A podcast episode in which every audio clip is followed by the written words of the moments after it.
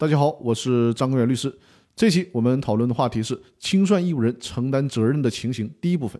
那从这期开始呢，我们来一起学习一下《公司法司法解释二》第二十一条的规定。这条司法解释呢是关于清算义务人内部责任分担的规定。还是老规矩啊，我们先来看一下这条司法解释的原文。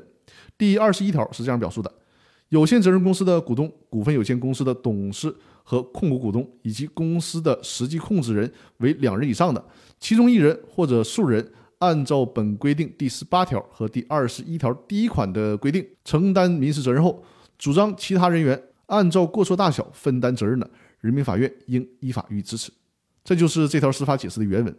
根据《公司法司法解释二》的规定，公司清算的时候，有限责任公司的股东、股份有限公司的董事、控股股东以及公司的实际控制人有可能要承担三种类型的责任。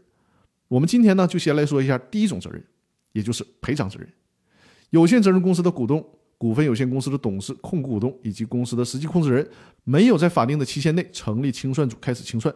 导致公司财产贬值、流失、损毁或者灭失，这些人要在造成损失的范围内对公司债务承担赔偿责任。这里面所说的法定期限，是指公司法第一百八十三条规定的期限，也就是在公司清算事由出现之日起十五日内成立清算组。开始清算，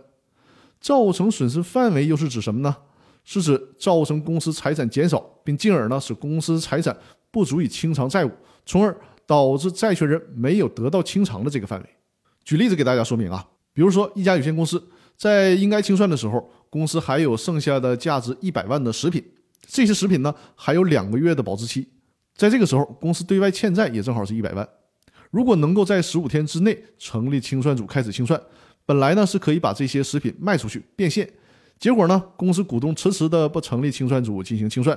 导致两个月以后食品全都过期了，公司没有钱去偿还这一百万的债务了。这个时候呢这家公司的股东或者是相关的责任人员就需要自己拿出来一百万对债权人进行赔偿，这就是一种赔偿责任。那关于清算义务人承担责任的情形，第一部分今天就跟大家聊到这里，在下周会和大家继续讨论这个话题。那好，祝各位周末愉快，我们下周继续。感谢大家的收听。